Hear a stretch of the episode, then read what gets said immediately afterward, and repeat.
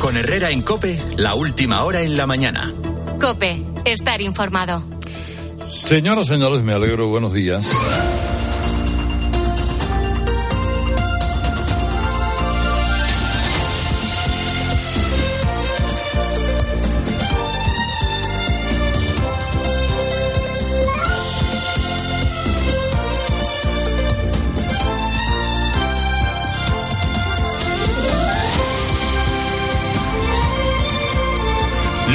10 de febrero, 10 digo 20 de febrero del 2023, a esto le quedan ocho días mal contados, el último será el de la fiesta, eh, fiesta de Andalucía, el Día de Andalucía. Y esta semana se cumplen, se han cumplido estos días varias cosas, hombre, por ejemplo, un año desde que los blindados rusos invadieron Ucrania, se hablará mucho de lo que ha ocurrido, sobre todo de lo que puede ocurrir ¿no? a partir de ahora y de las consecuencias en Europa, en la política mundial. Eh, de hecho, cuando comenzó aquella invasión, eh, hombre, no, que, que, fuera a durar un año, quizás no todo el mundo apostaba, no todo el mundo apostaba por ello. Pero eso es el primer fracaso de Putin, que lo que esperaba era una campaña relámpago que pusiera al gobierno de Ucrania de rodillas y poder poner un gobierno títere prorruso, todo eso no lo ha conseguido. Eso sí, está destruyendo Ucrania, literalmente. Eh, un año después, eh, Ucrania ha resistido, ha conseguido recuperar algunas posiciones perdidas, tiene el apoyo de las primeras potencias mundiales, pero un coste terrible en vidas humanas, la destrucción del país. Pero ahí siguen los tíos defendiendo su independencia, ¿verdad? La invasión ha dado un nuevo impulso vital a la OTAN, con su ampliación a dos nuevos países muy importantes. Suecia y Finlandia militarmente son muy importantes. Y ha transformado de manera radical la política exterior de defensa de Alemania, que ha abordado un programa millonario de armamento militar. Y, y de esta guerra lo peor de todo ello es que nadie es capaz de aventurar cuánto más va a poder prolongarse en el tiempo. Las consecuencias las, las sufren los ucranianos, pero de rebote, eh, a través de eh, la escasez de algunas materias primas, el alto coste de muchos de ellos, eh, los países europeos, la inflación en Europa, como todos nosotros sabemos. Y también se cumple un año de la abrupta salida de Pablo Casado del Partido Popular y la llegada de Alberto Núñez Feijóo. ¿Se acuerdan ustedes? Yo alguna vez les he contado la entrehistoria de aquella entrevista que trajo a Pablo Casado a este programa que no era el que en principio iba a venir. Cuando aquellos días de vorágine, eh, yo la tarde anterior le propuse a, Teodoro García Gea, eh, Teodoro tenéis que contar algo, tenéis que aparecer, tenéis que decir, y Teodoro me dijo, yo voy mañana y mañana te cuento las cosas o te respondo a lo que tú quieras. Y por la mañana, a primera hora, lo que recibí yo fue un, mensaje de Pablo Casado en el que me decía, voy a ir yo, porque creo que soy yo el que tengo que contar. Y lo demás lo escucharon ustedes en directo. Pablo Casado vino con un mensaje que algunos han considerado fue un suicidio político en toda regla.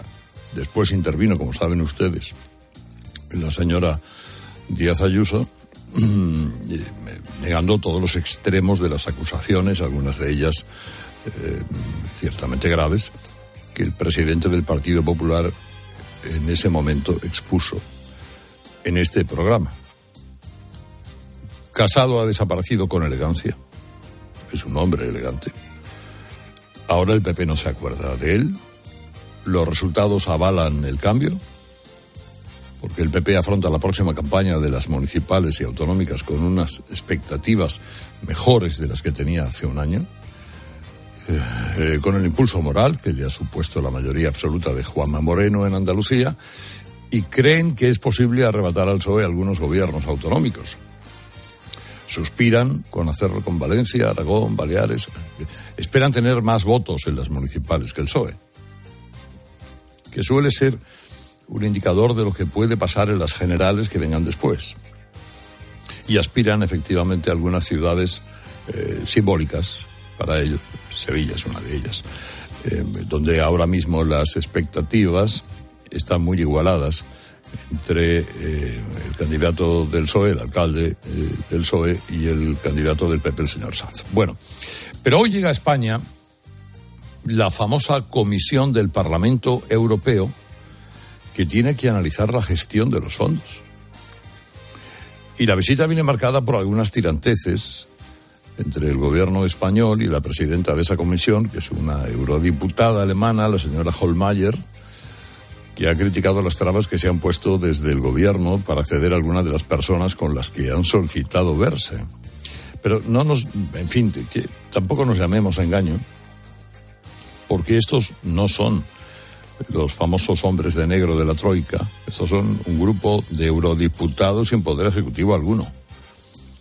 El gobierno español mantiene el apoyo importante que es el de la Comisión Europea. La señora von der Leyen, eh, bueno, es pedrista hasta el último de los suspiros. Y la Comisión es quien decide el reparto del dinero. Y a la Comisión tampoco le gusta mucho que el Parlamento Europeo venga a fiscalizar cómo se están repartiendo los fondos. Pero hoy cuenta Carlos Segovia que desde el gobierno se están haciendo llamadas a los representantes empresariales que se van a ver con esa comisión para que trasladen en nombre una visión positiva de la gestión de los fondos. No, no nos pisemos la manguera. ¿eh? Y también se reúnen con agentes sociales, con representantes de las comunidades autónomas y más allá, más allá del reparto real de los fondos, del control, de la transparencia en la gestión del dinero, eh, hay otro elemento de atención que es el cumplimiento de las condiciones para recibir el dinero. El gobierno sigue sin presentar la segunda parte de su reforma sobre el sistema de pensiones y no parece que vaya a ser capaz de hacerlo en este año electoral. Y además, eh, el gobierno es una coalición de dos partidos, una coalición que está abierta en canal. Y por otra parte, respecto a reformas ya comprometidas, como la reforma laboral, pues eh, se están produciendo eh, modificaciones, como la que se aprobó la semana pasada, que van en contra, dirección contraria a lo que exige Europa.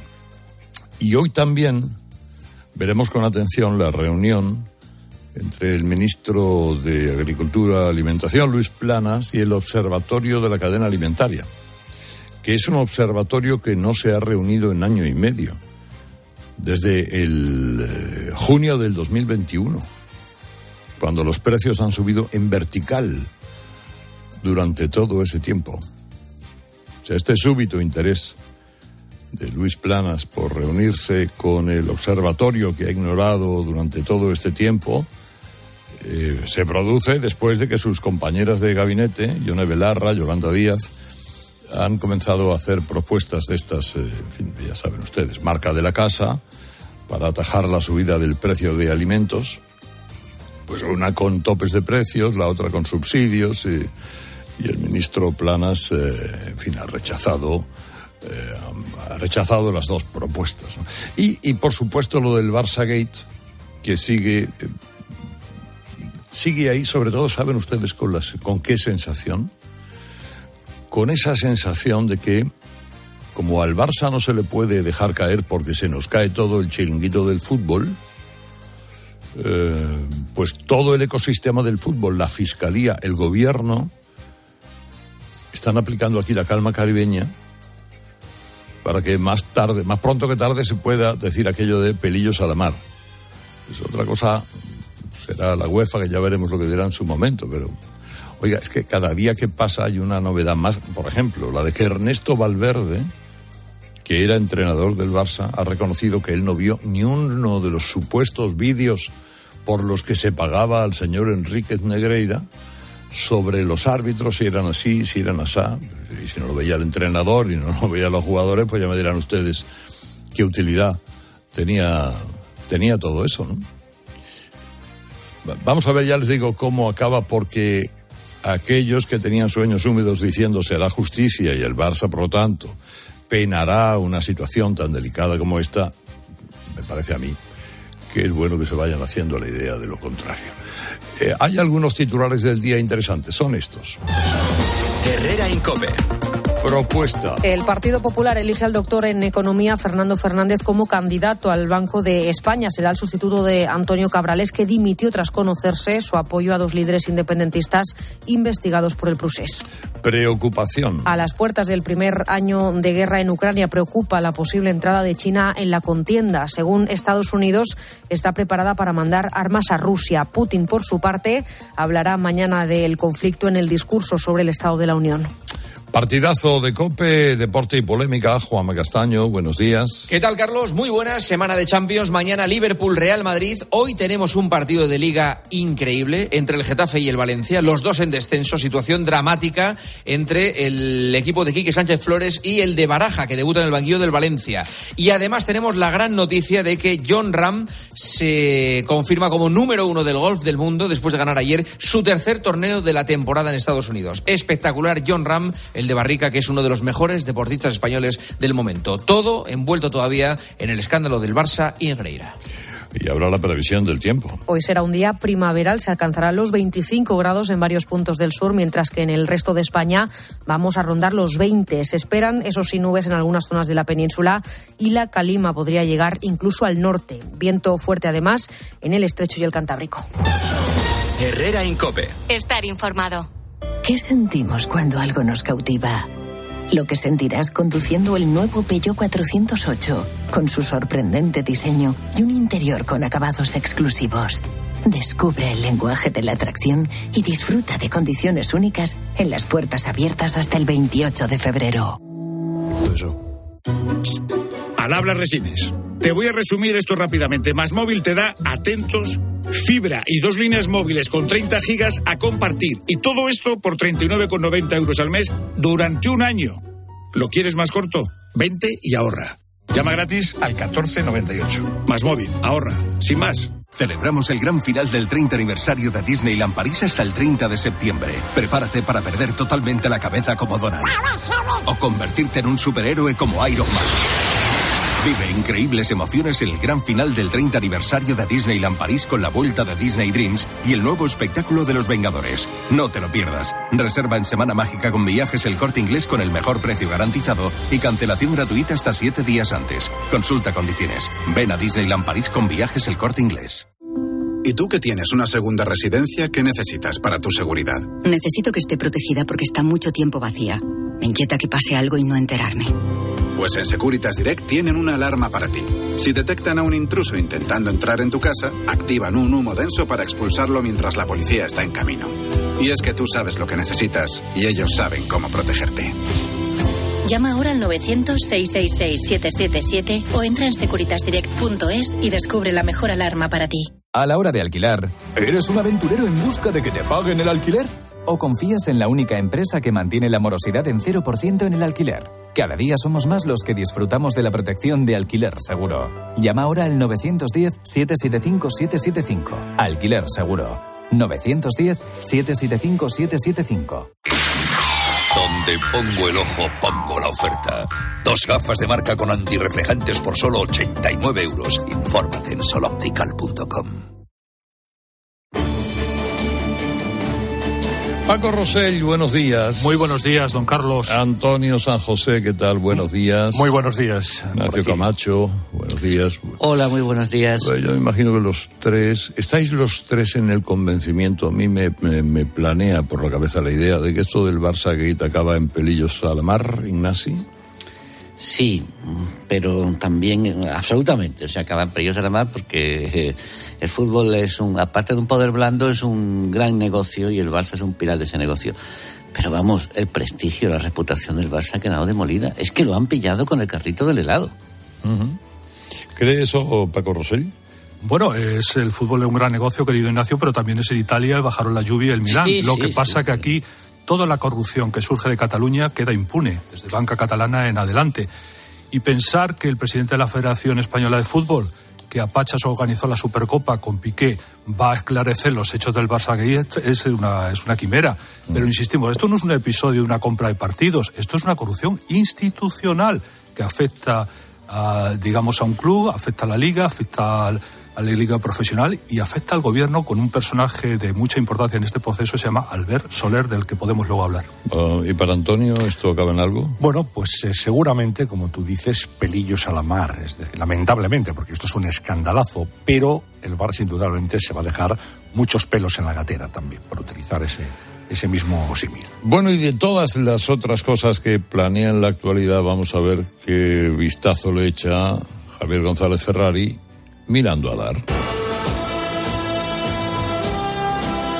Carlos, miro cómo este gobierno no solo nos dice cómo tenemos que pensar, lo que tenemos que ver y lo que tenemos que leer, sino que además sigue machacándonos desde su estúpido dogmatismo con el llamado lenguaje inclusivo, que solo arrancaría carcajadas si con ello no se adoctrinara, además de cargarse las reglas más elementales de nuestro idioma. El día de San José, a ver cómo le explico yo a mis hijos que no se celebra el Día del Padre, sino el del progenitor no gestante. Y el primer domingo de mayo se acabó el Día de la Madre, que pasará a denominarse del progenitor gestante. En esas cínicas extravagancias que diría Lambán, que por cierto comparte Gorbienro con ellas, en lo que se entretiene el gobierno con la mayor deuda pública de nuestra historia, la mayor tasa de paro juvenil de la Unión Europea y con millones de hogares, sí, he dicho hogares y no soluciones habitacionales, pasando las canutas para llegar a, para llenar la cesta de la compra, para pagar las facturas de la electricidad y el gas o llenar el depósito del coche, que no es un artículo de lujo como el Falcon y el helicóptero, sino una herramienta esencial para trasladarse a los lugares ineludibles. Y no a conciertos o a mítines. El dinero de nuestros impuestos y el de la UE se escapa por el desagüe de los cientos de presuntos asesores con los que cuenta para no gobernar, sino para imponer el sectarismo, quien pretende acabar con la España constitucional, que no es otro que el abucheado Sánchez cada vez que sale de su zona de confort de sus ciudadanos de Atrezzo.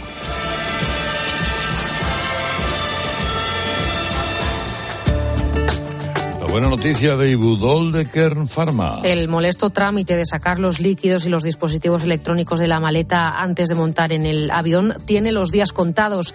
AENA prepara un escáner que genera una imagen en 3D de tu equipaje y que va a permitir inspeccionar lo que llevas sin necesidad de sacar nada de esa maleta. Los equipos estarán listos a finales de 2023 en los aeropuertos de Madrid y de Barcelona y poco a poco irán llegando al resto de aeropuertos del país a ese dolor de espalda que te fastidia el fin de semana y a ese dolor de cabeza que pone a prueba tu paciencia, ni agua.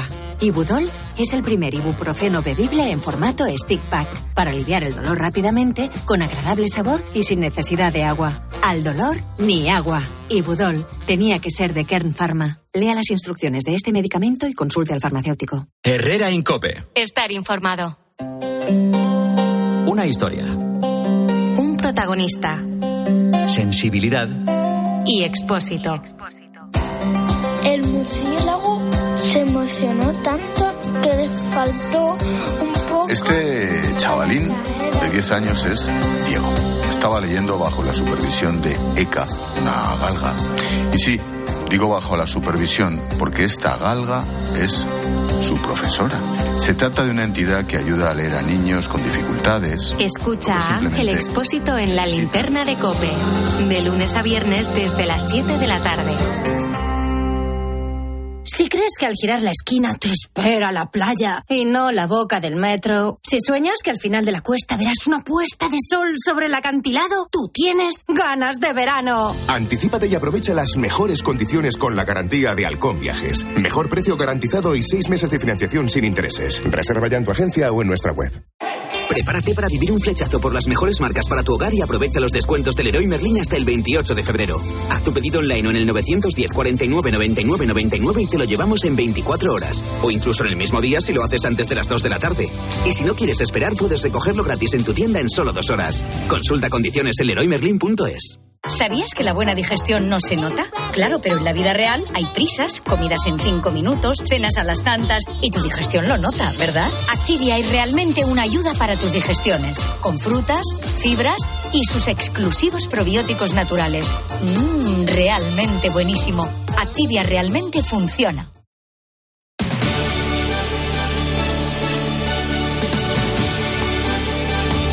Ya estamos con Marc Vidal. Buenos días, Marc. Buenos días, Carlos, ¿qué tal? Bueno, ah, vamos, siempre buenas noticias. El déficit comercial español se duplica en 2022. Bueno, tampoco. Vamos a ver, mira. Resulta que las exportaciones de España crecieron un 23% en 2022, hasta alcanzar, por cierto, una cifra récord de 389.000 millones de euros. Eso sería lo bueno.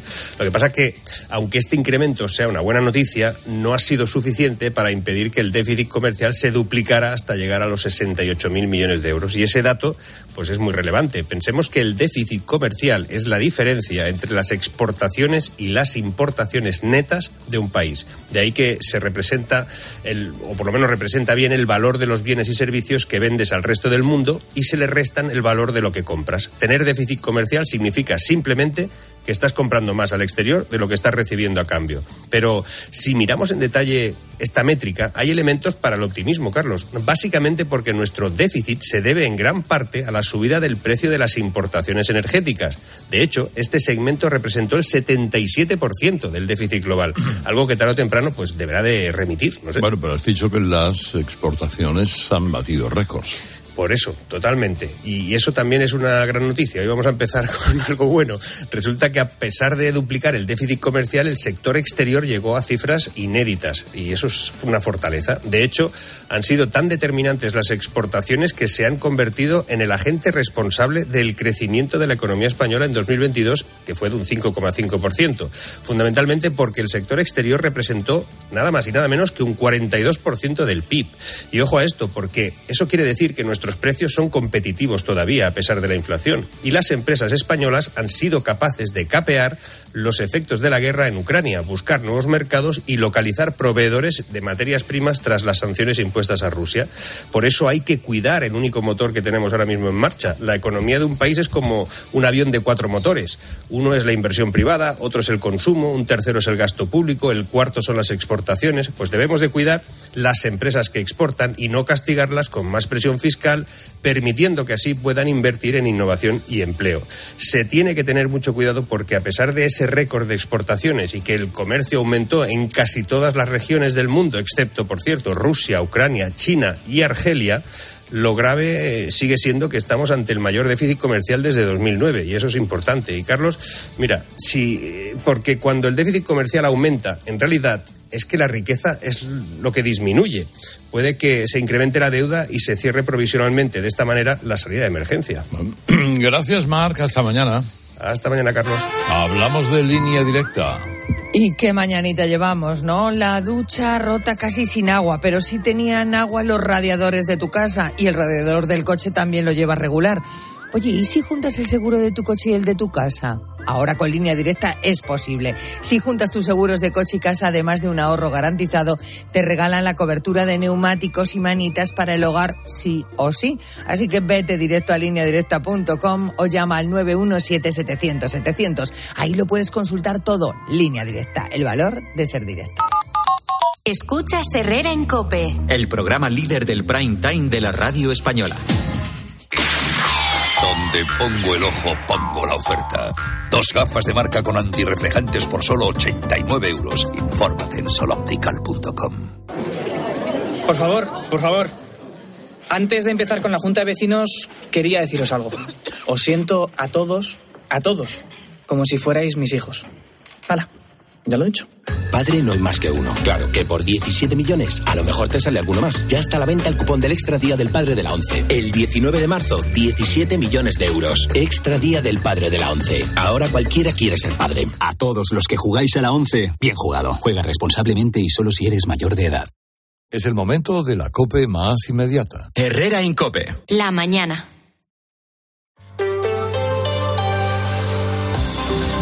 Cope Madrid. Estar informado.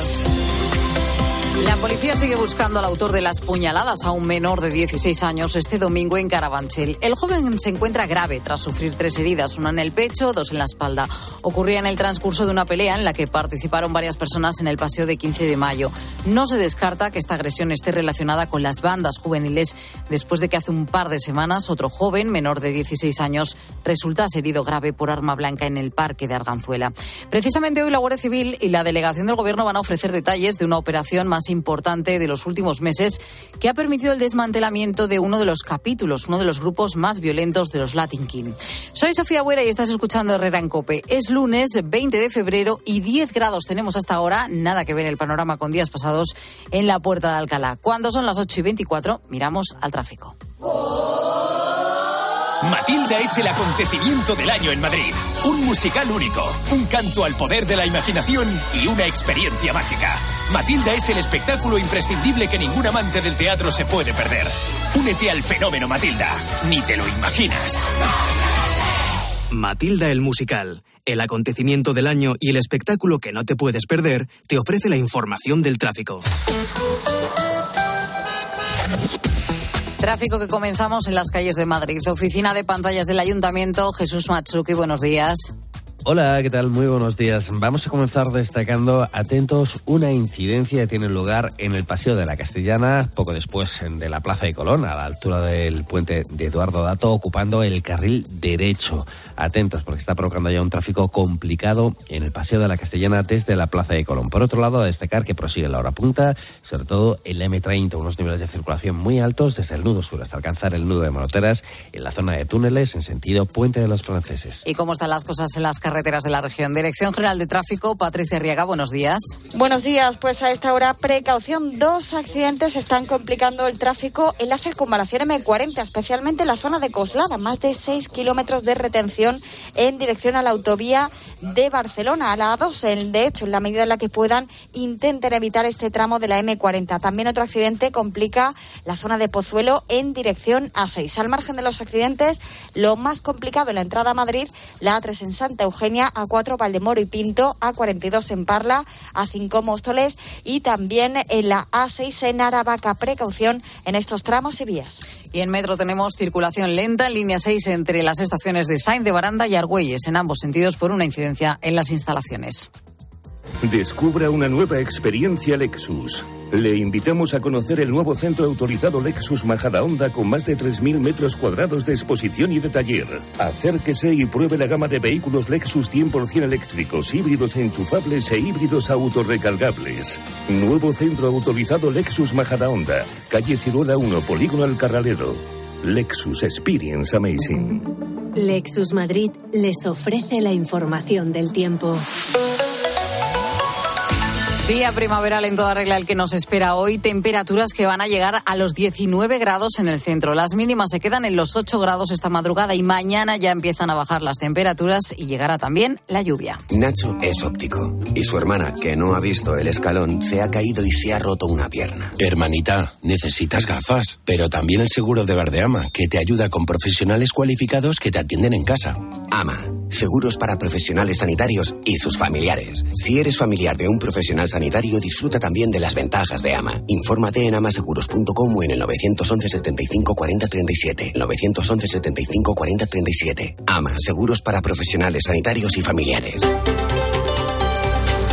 Grave accidente ocurrido en la M607 a la altura de Colmenar Viejo. Un choque frontal entre dos vehículos. Los dos conductores han tenido que ser rescatados por los bomberos. En uno de ellos viajaba un chico de 19 años que tras 20 minutos intentando reanimarle solo se ha podido certificar su muerte. En el otro viajaba un hombre de 74 años con varias fracturas y golpes. Está grave en el hospital 12 de octubre. Herrera en Cope. Madrid. Estar informado. ¿Vives en el centro de Madrid y quieres el mejor servicio oficial para tu Audi o Volkswagen? En F Tomé cuidamos de ti y de tu coche en el nuevo taller oficial en la zona Bernabéu. Todos los servicios premium que te mereces sin salir de Madrid. Mecánica, carrocería, reparación de lunas y recambios originales con la garantía F Tomé. Te esperamos en Víctor de la Serna 3 y en ftomé.com. Continúas en Herrera en Cope.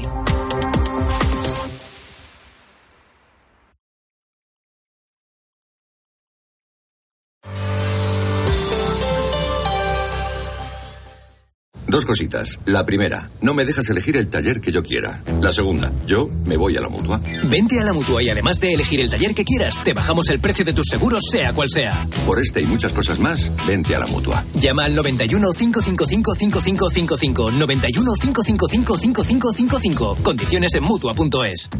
Qué bien te viene la financiación total para clientes con tarjeta El Corte Inglés. Financia tus compras hasta en 12 meses en electrónica, electrodomésticos, deportes, moda, hogar y mucho más. Financiación total, la financiación que mejor te viene en tienda web y app del Corte Inglés. Hasta el miércoles 22 de febrero. Consulta condiciones y exclusiones en elcorteinglés.es.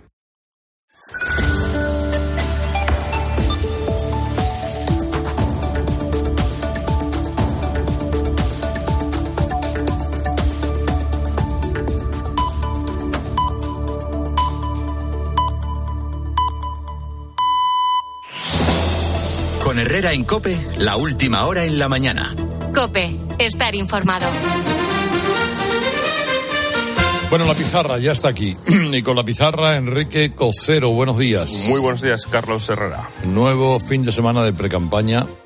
Bueno, ya se sabe que siempre estamos en, en precampaña. Pero ¿has visto este fin de semana algo que nos puedas dibujar en esta pizarra que te llamara la atención?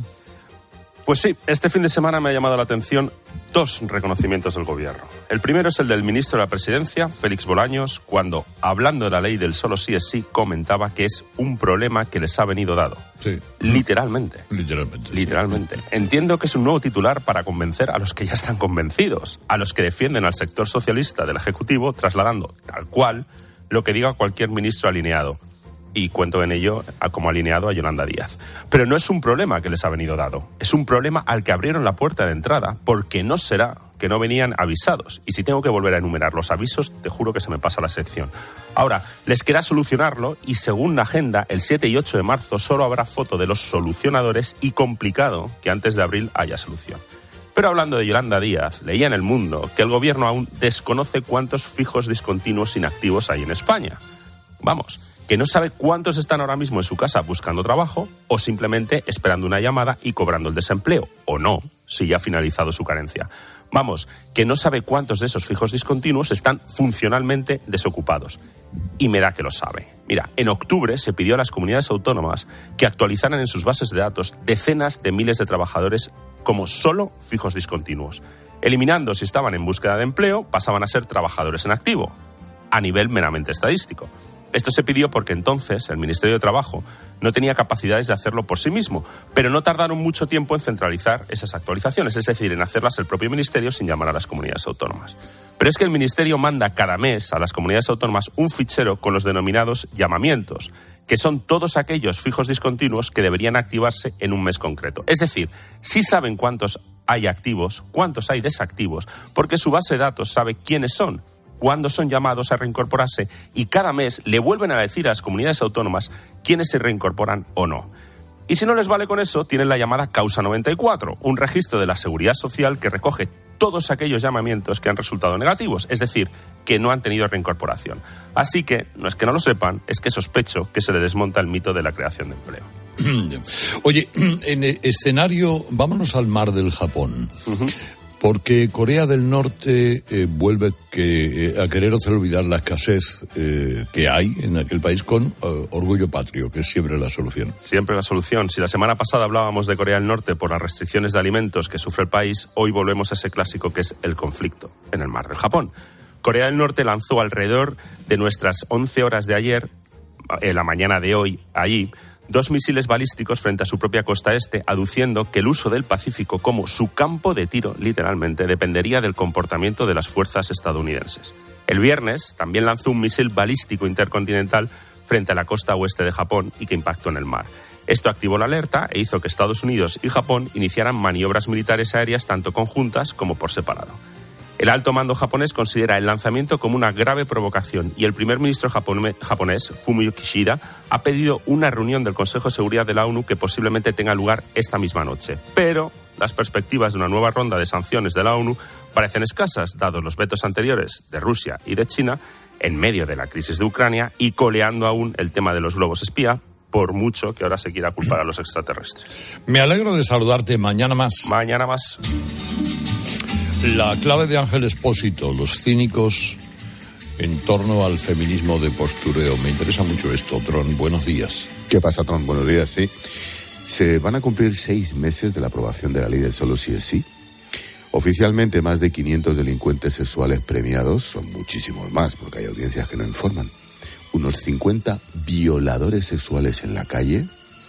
Lo curioso es que los escándalos se van superponiendo, es una estrategia absolutamente planificada, los indultos, los etarras, el CSI, la sedición, la malversación, el aborto, la ley trans. Mira, lo último del CSI, escucha lo que dijo Lambán, presidente de Aragón, este fin de. Te aplaudo que hayas decidido enmendar el rumbo de esa ley y sobre todo te aplaudo que no aceptes bajo ningún concepto que los feministas cínicos y los feministas extravagantes le arrebaten la bandera del feminismo a quien con más dignidad la puede ostentar, que es el Partido Socialista Obrero Español. Ah, se pueden todos aplaudir, se refería a Sánchez. ¿Quién es más cínico, Pablo Iglesias o Pedro Sánchez? Porque Irene Montero no engaña. Y el macho alfa ni te cuento, pero ¿y Sánchez? La ley del CSI es del Consejo de Ministros. Sánchez es el presidente de un órgano colegiado y de todo el Congreso, ojo, PNV y Ciudadanos incluidos, solo votaron en contra Pepe Vox y la CUP. Eso no lo ha hecho solo Irene Montero, que también. No hay nada menos feminista, Tron, que poner violadores en la calle, por mucho que emplees el masculino y el femenino cuando hables. Es más, cuando los varones, como Lambán, se tragan la ley trans, todos, ¿eh? García Paje, Fernández Vara. ¿Quién es más cínico? ¿Ellos o Yone Belarra, Echenique y su jefe? Mira, todo esto es feminismo de postureo, postureo cínico, pero los cínicos y extravagantes no son solo los que dicen Lambán, Carlos. Hmm. Así tal cual. Bueno, pues eh, de eso vamos a hablar ahora mismo, dentro de un momento. Venga, pues Me voy alegrando. Hasta esta tarde. Adiós, familia. Ahora tengo interés en hablar en un momento de la ley trans y las consecuencias con el presidente de la Comisión Central de Deontología del Colegio Oficial de Médicos, que es el, el doctor Domínguez Roldán, pero va a ser en un momento. Antes y luego a las nueve eh, nos explayamos, pero eh, con Paco Rosell, Ignacio Camacho, Antonio San José. Esperáis muchas cosas, Paco, de esta visita, no solo los hombres de negro, eh, pero bueno, delegaciones de Europa que vienen a meter la nariz por aquí a ver cómo gestionan las cosas Sánchez y su banda.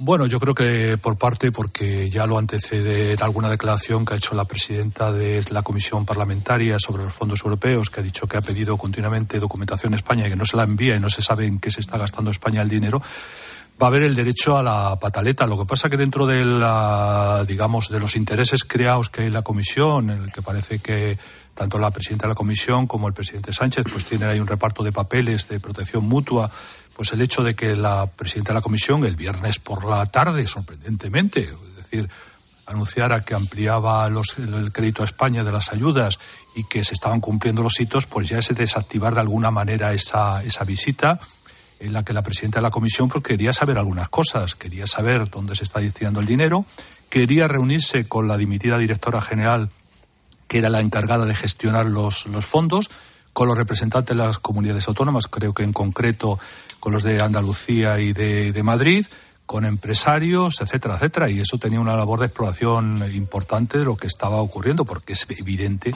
que los fondos no están llegando. Es decir, los fondos más allá de un efecto de propaganda no son los fondos Marshall que produjeron la recuperación de, de, de Europa después de la Segunda Guerra Mundial, ni muchísimo menos, no se ven por parte alguna y parten del principio fundamental del gran error de origen, que es que la Moncloa se lo come y se lo guisa, esos fondos de europeos sin control de ningún tipo, y sorprendentemente han quitado el foco y a cabo a la ministra de Industria, cuya fracaso en la gestión de los fondos es evidente. Los PERTE no han funcionado.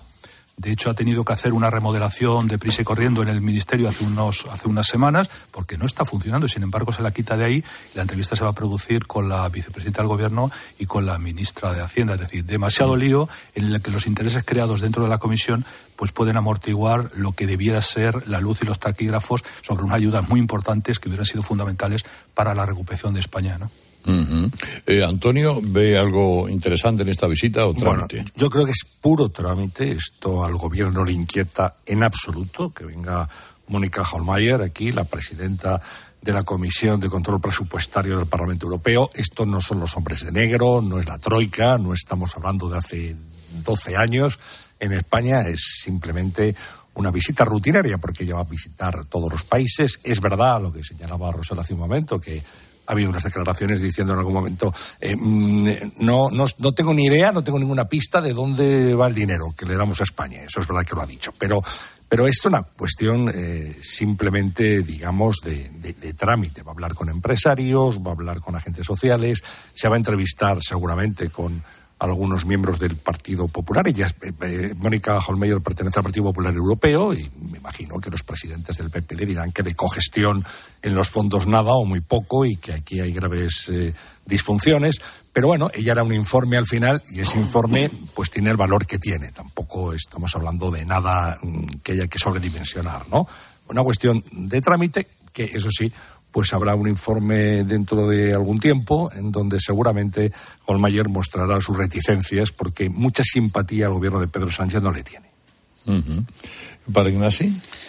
Sí, yo creo que esto se resolverá, como sugiere Antonio, con mm, algún pescozón, algún reproche sobre la falta de transparencia en un informe muy genérico, eh, porque aunque la señora Mónica Holmeyer tiene, tiene cierta fama de ser más bien Mónica Rottenmeier, ¿eh? De ser rima, rima el apellido. Sí, rima el apellido, pero viene un poco con las manos atadas por esa especie de joint venture que tiene Sánchez con Ursula von der Leyen, ¿verdad? Y que bueno que le, que le proporciona al presidente un cierto manto de protección en, en Europa Europa que tampoco quiere demasiado mm, que, que, se aireen problemas de gestión en los fondos que ha repartido, fondos que proceden evidentemente de presupuestos del, resto de los, de los socios. ¿no?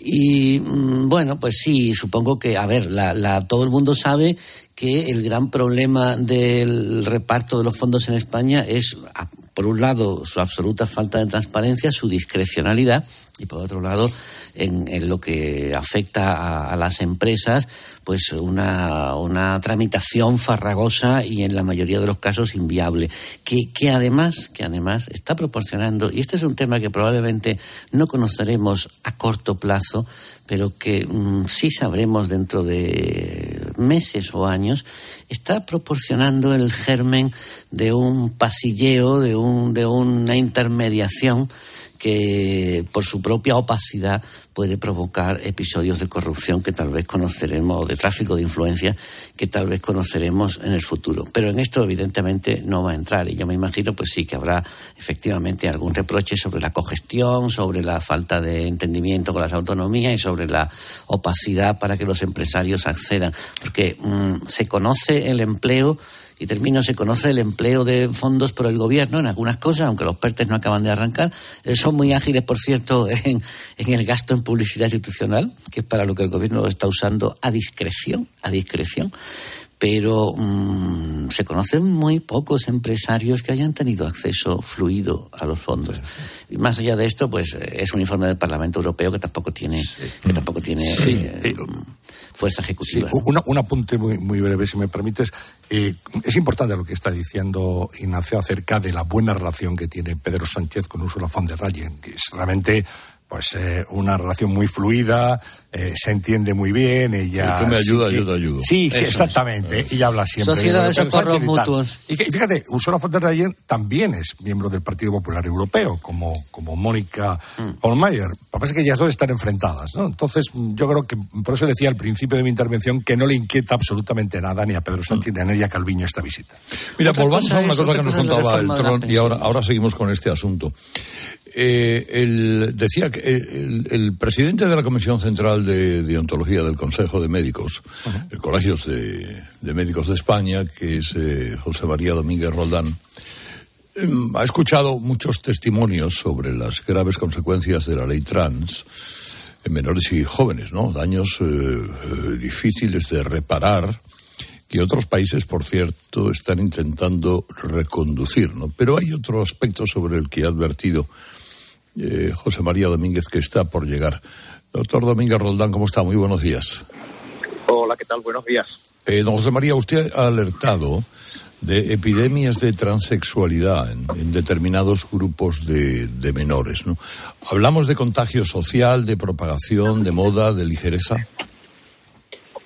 Sí, efectivamente. Eh, uno de los eh, graves eh, problemas que tiene el tema de la transexualidad o de la es, es el tema de la de la influencia social que pueda existir. Es decir, desde el punto de vista médico, no hay duda que la transexualidad existe, pero probablemente la alta incidencia en determinados grupos pues pueda estar de algún modo condicionada por unos factores sociales y de hecho además se ve como en determinados eh, colegios o en determinados grupos se ha visto una incidencia excesiva.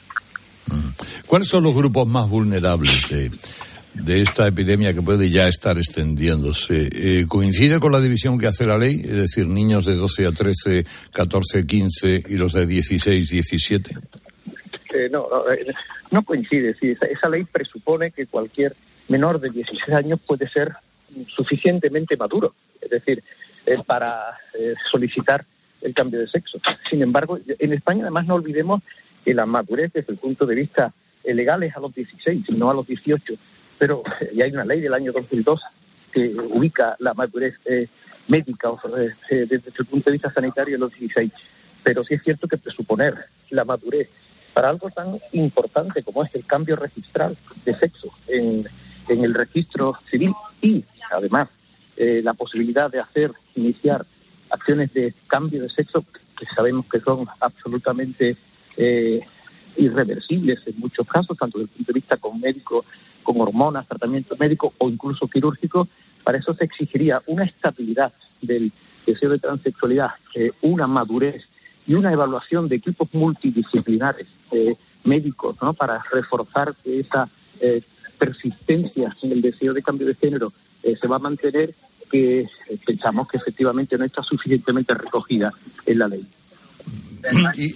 Y, me dice usted algo acerca de la desaparición de la figura del médico, porque a partir de los 14 años eh, el médico no debería intervenir para asesorar sobre ese cambio de sexo, ¿no? ¿Se le ha quitado la voz a los doctores?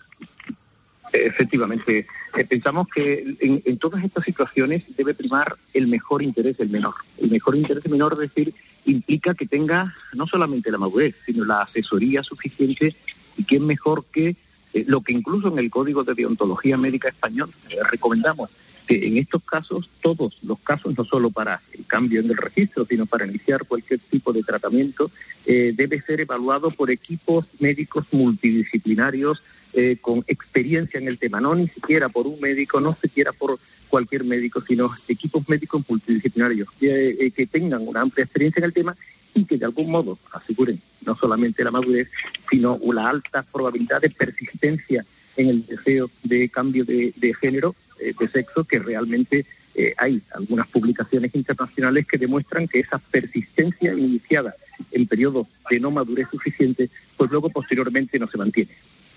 ¿Qué pasa cuando mm, eh, una persona de esa edad comienza un proceso, eh, comenzando por el hormonal, eh, luego ya veríamos el quirúrgico, y lo quiere interrumpir?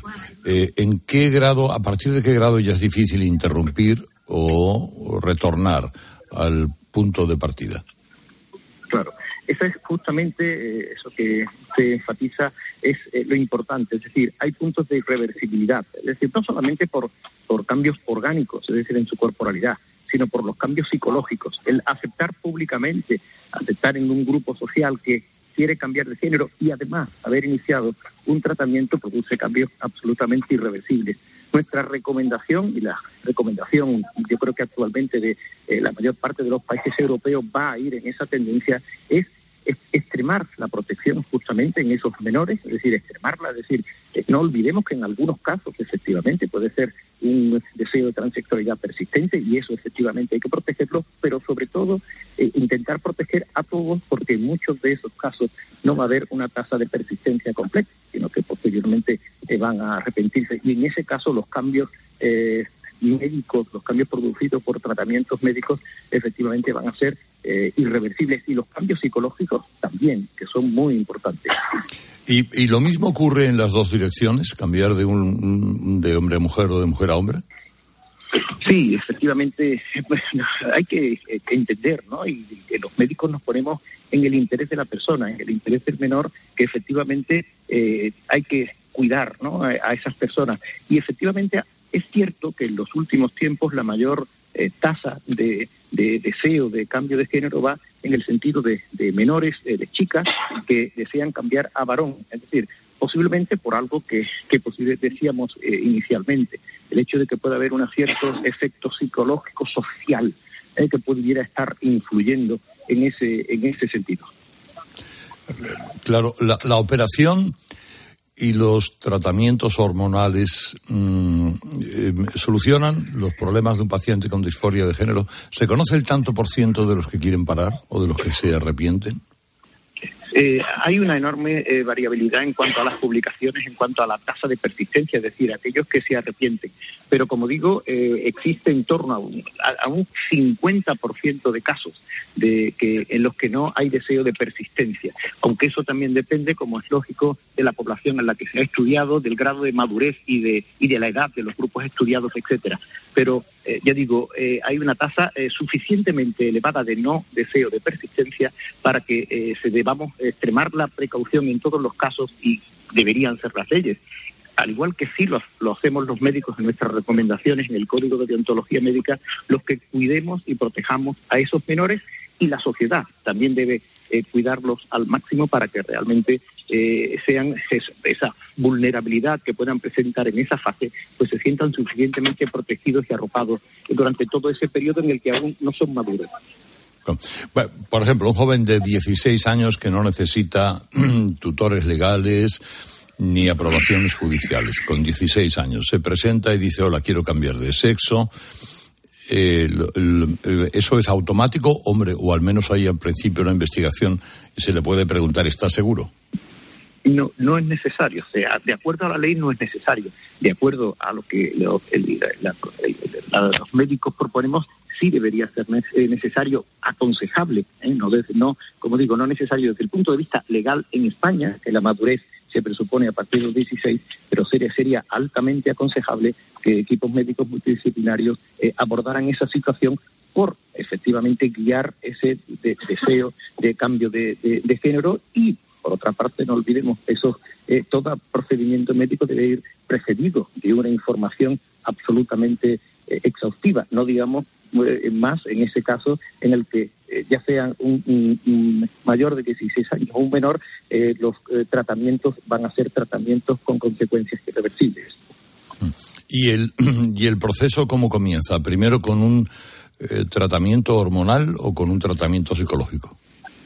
Eh, bueno, de cómo debería de comenzar. Es decir, efectivamente, al no estar suficientemente eh, estabilizado, es decir, porque no en todos los casos son equipos multidisciplinares, pues hay una enorme variabilidad. De ahí nuestro gran interés en que sean equipos multidisciplinarios en el que inicialmente la información debe ser completa y exhaustiva, el abordaje psicológico y el apoyo psicológico para evitar la vulnerabilidad eh, eh, que, sienten, pues eh, sea lo primero, posteriormente cambios con tratamientos médicos hormonales y si procediese, pues tratamientos quirúrgicos en la última fase.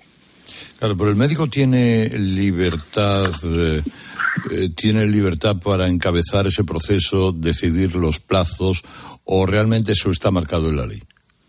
No, en la ley justamente y en esta modificación que se ha hecho de la ley lo que se ha hecho énfasis es en el, en el aspecto registral, es decir, no se ha hecho eh, especial énfasis en el tratamiento. Por eso nosotros, es decir, eh, desde el Consejo General de Colegios de Médicos, lo que pretendemos es que efectivamente sean los médicos los que estén al lado de esa persona que tiene los deseos de transexualidad y guíe, apoye, eh, soporte e incluso marque de algún modo eh, los tiempos más apropiados para proteger eh, sobre todo a ese menor. Y como digo, los tratamientos no están abordados en esta, en esta ley, eh, es fundamentalmente el cambio registral. Claro, pero eh, bueno, yo me imagino que si eso no lo encabeza el médico, ¿quién lo va a encabezar? Pues eh, el médico tendrá que decir, pues te tendremos que poner hormonas a partir de tal día, tales hormonas de esta manera, cuídate así, y si te interesa algún tipo de operación quirúrgica, bueno, eso más adelante. En fin, vamos, ese, ese planning lo tendrá que hacer un médico, ¿no? Lo debería hacer un médico, aunque no está explicitado eh, en la ley, y como digo, ni siquiera el cambio registral, es decir, la información previa a esa persona eh, que va a hacer o que desea hacer el cambio de género en el registro, ni siquiera eh, esa exige eh, inicialmente, sobre todo en el tramo de 14 a 16 años, 16 años, que sea abordada, no digamos por un médico, tampoco por equipos médicos multidisciplinares con experiencia, que es lo que sería altamente recomendable para personas tan vulnerables. Yo entiendo lo del registro. Bueno, yo voy al registro y digo que me quiero eh, llamar Pepita o quiero ser mujer o seguir llamándome como me llamo. Bien, eso es una cuestión administrativa. Pero la otra cuestión es una, eh, en fin, es una cuestión facultativa, en la que difícilmente a un médico le va a decir un funcionario cómo lo tiene que hacer. Efectivamente. A nosotros nos preocupa eh, la persona, no las personas solo en plural, sino la persona, todas y cada una de estas personas que son efectivamente eh, susceptibles de, y que desean hacer cambio de género. Por tanto, evidentemente, ahí es donde debemos estar los equipos médicos en evaluación, en apoyo y si fuera preciso en determinados casos, porque efectivamente eh, la tasa de persistencia es eh, altísima, va a persistir, pues en ese caso sí iniciar los tratamientos. Eh, pero lógicamente eh, el, papel del médico es absolutamente imprescindible y en los últimos cambios eh, normativos efectivamente el papel del médico no ha sido tenido en cuenta. O sea, que lo que me viene a decir usted es que todo eso no está arreglado. Que efectivamente, incluso no solo no está arreglado, sino que ha desaparecido la necesidad de que en menores, los que es imprescindible valorar la pues que en esos menores participen quien pueda tener experiencia para valorar la madurez, que son los equipos médicos. Y no solamente la madurez, sino efectivamente el, deseo real de persistencia, que efectivamente deberían ser los médicos. Sin embargo, eso no está regulado eh, en, el, marco normativo, en el nuevo marco normativo. Claro, y un médico puede decir, mira, lo siento, no te veo suficiente maduro para esto, creo que no, y yo no voy a hacerlo. ¿Eso lo puede hacer un médico? El médico tiene que apoyar siempre a esa persona. Es decir, si una persona decide hacer un cambio de género es por algo, es decir, está influenciado por un grupo social, es decir, el médico nunca debe abandonar a esa persona, ni incluso efectivamente, aunque no estuviera de acuerdo, lo que sí debe hacer en esos casos es justamente recomendar al paciente que sea valorado es decir, por el equipo, por un equipo global, es decir, que no sea solo un médico el que lo decida y que realmente que sea el equipo, un, trabajo colectivo y, experimentado el que realmente haga esa valoración. Nosotros pensamos que un solo médico eh, es en ocasiones insuficiente, en cualquier caso, si el equipo médico considera que eh, no se da el nivel de madurez eh, necesario o que efectivamente no, no, no hay indicación en ese momento que pues el equipo el médico puede efectivamente eh, rechazar el realizar ese tratamiento que considere irreversible y que dañaría a la persona. ¿Y eso no le supone a ese equipo médico algún tipo de llamada de atención? Bueno, eh, siempre la, existe la objeción de conciencia, aunque no estuviera arreglada en este caso, pero la objeción de conciencia eh, sería el no cumplir un deber un mandato legal siempre que ese mandato legal al médico le produjera un eh, daño un daño moral un daño en sus convicciones. Por tanto eh, aunque como digo en este caso no está regulado es eh, don José María Domínguez Roldán presidente de la Comisión Central de Deontología del Consejo General de Colegios Oficiales de Médicos. Don José María me alegro de saludarle. Muchas gracias un fuerte abrazo. Gracias un abrazo Sony 58, ahora actualización, eh, vemos la bolsa, cómo están las cosas y nos metemos en otras materias de trabajo. Un momento. Herrera Incope. Estar informado. Buenos días. En los tres sorteos del triplex de la 11 de ayer, los números premiados han sido... En el primer sorteo, 834, en el segundo, 14 y en el tercero, 548. Hoy, como cada día, hay un vendedor muy cerca de ti repartiendo ilusión. Disfruta del día. Y ya sabes, a todos los que jugáis a la 11, bien jugado. Cuando una moto va por la autopista suena así. Y si está asegurada con línea directa, su dueño duerme así. Con el seguro de moto de línea directa tienes asistencia en viaje desde el kilómetro cero y cobertura de casco, guantes y cazadora. Cámbiate y te bajamos el precio de tu seguro de moto sí o sí. Ven directo a lineadirecta.com o llama al 917-700-700. El valor de ser directo. Consulta condiciones. siempre lucha por conseguir darnos lo bueno a un precio sin